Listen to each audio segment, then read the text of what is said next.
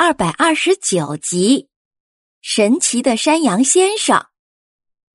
小伙伴们都累坏了，决定要休息一下。珍珍大口的呼吸着新鲜的空气。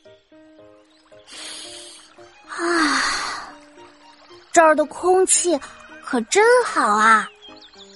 小公鸡说：“是啊，我的家住在山脚下，爸爸妈妈经常带我来这山上玩儿。”大家看了看周围的环境，溪流顺着山谷奔流着，流水拍打着沿途的石壁，发出了很有力量的声响，让人觉得神清气爽的。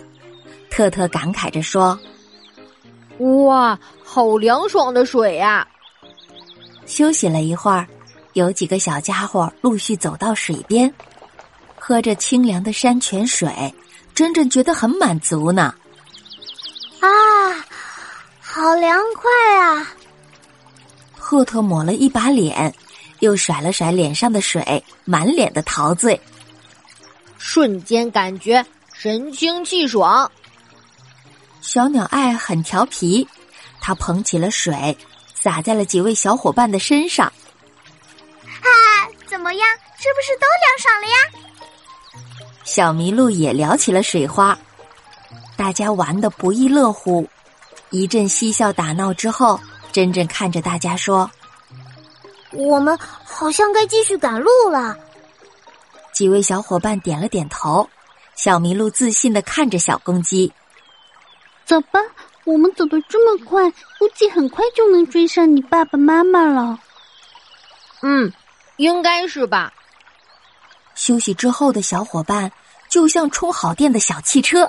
马力十足的往前冲，数不清的石阶一点一点被踩在脚下了。走着走着，飞在天上的小鸟爱爱说：“哎呀，你们快看前面！”小伙伴们顺着他指的方向看过去，都惊呆了。原来是那位挑着石板走得很慢的山羊先生，不知道什么时候又跑到大家前面去了。珍珍看着前方的山羊先生。啊，太厉害了吧！他是什么时候跑到我们前面去的呢？明明都已经将他落得不见踪影了呀！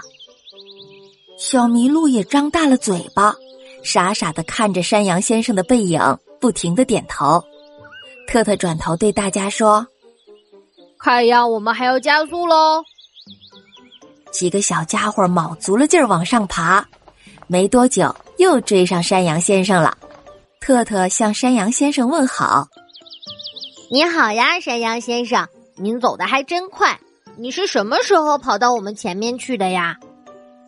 山羊先生还是笑着说：“哈哈哈，不快不快，我走的一点都不快。你们还没有追上小公鸡妈妈爸爸吗？”大家摇了摇头。山羊先生又说。哦，那可要抓紧喽！小麋鹿说：“没关系，我们跑得特别快，一会儿肯定能追上。不信您瞧。”小麋鹿说完，就开始加速往前冲。特特跟在他后面。珍珍礼貌的对山羊先生说：“再见，山羊先生，我们要继续去追小公鸡家人了。”